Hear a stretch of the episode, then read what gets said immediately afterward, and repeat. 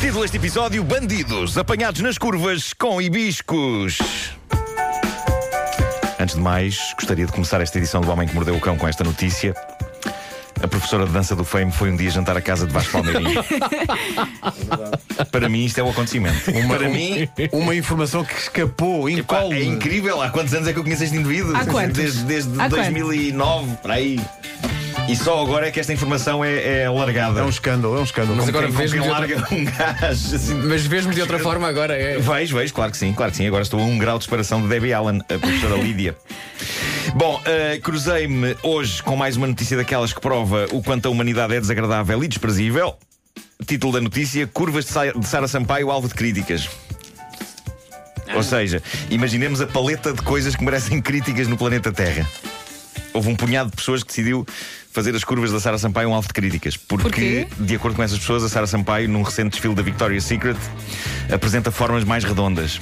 Eu estou pronta para desatar a lambada. Quem são estas pessoas que dizem isto? O quê? Ela está maravilhosa. Devem ser as mesmas pessoas que insultaram a Jéssica Ataída há uns anos. Quem são? Quem são estas pessoas? Que corpos perfeitos têm estas pessoas? Obviamente não têm, têm só fúria e trauma e inveja. Não há nada de errado com a Sara Sampaio, sabem? Não há.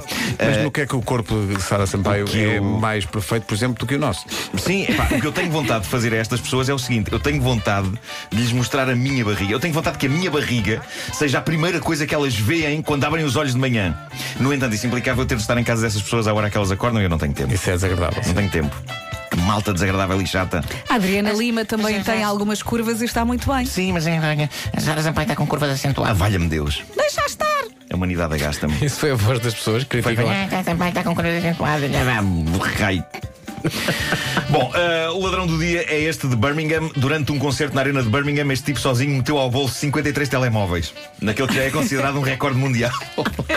53 telemóveis roubados à malta que assistia a um concerto, o que é extraordinário e estranho por uma razão. Nos concertos, as pessoas têm habitualmente os telemóveis nas mãos porque estão a ver o concerto através do ecrã do telemóvel para o gravar. Não percebo o que pode ter acontecido aqui. Pessoas com os telemóveis nos bolsos durante um concerto. Como é possível? Como assim? Uh, seja como for, e apesar da tentativa louvável de arrecadar 53 telemóveis, o rapaz deparou-se com um problema. Como transportar 53 telemóveis sem dar nas vistas? E na verdade deu e foi apanhado. Mas pontos pelo recorde mundial. Claro, claro. que sim. E- e- Na, na Argentina, uma coisa extraordinária aconteceu uma destas tardes, e como todas as coisas extraordinárias que acontecem hoje em dia no mundo, foi registada por um telemóvel. As imagens andam pela internet e eu aconselho vivamente. Basicamente, o que se passou na varanda de um prédio histórico no centro de Buenos Aires foi que um casal decidiu, totalmente nu, levar a cabo a ação íntima. E o que acontece é mágico. Eles claramente não querem saber e as pessoas cá em baixo decidiram não apenas assistir, mas aplaudir e gritar palavras de encorajamento. E é quando o volume dos aplausos já está ao rubro que o casal decide voltar para dentro. Mas não sei antes, mais uma grande ovação e aplauso. Fizeram uma VNA à saída, muito obrigado. Muito obrigado. Só faltou isso. Eu não tenho nada contra isto, a não ser nesta altura do ano em Portugal, porque começa a ficar frio e uma pessoa pode constipar-se. Além de que o frio tem uma influência nefasta no corpo de alguns homens e dificulta muito lograr determinados objetivos. Lograr. Sim, sim. Mas olha que as máximas andam à volta dos 20 graus. Ainda está bom. Não, mas assim, não a partir de uma certa hora da tarde, se calhar já se É o chamado Afternoon Delight. Claro que sim. Eh, para terminar, possivelmente a mais triste e anticlimática notícia de sempre que esta rubrica já contou. Aconteceu o seguinte: um casal de Pensilvânia vai no seu carro, na América, e é mandado parar pela polícia. E a polícia descobre determinadas plantas no carro. E a polícia diz: Isto é marijuana. E diz o casal: Não é nada, é hibisco. É marijuana, diz a polícia. Não é, é hibisco, responde o casal. É marijuana, diz a polícia. É hibisco, diz o casal. Não sejam mentirosos que é marijuana, diz a polícia. Estou-lhe a dizer que é hibisco, diz o casal. Então são presos, são tratados como criminosos e a dada altura os polícias vão ter com eles à sala onde eles estavam para interrogatório e dizem: Tinham razão, é hibisco. E foram libertados. E é isto a história. Porque contei? Porque contei? Contei como um alerta para as pessoas que nos ouvem e que tenham de transportar hibisco no seu carro hoje.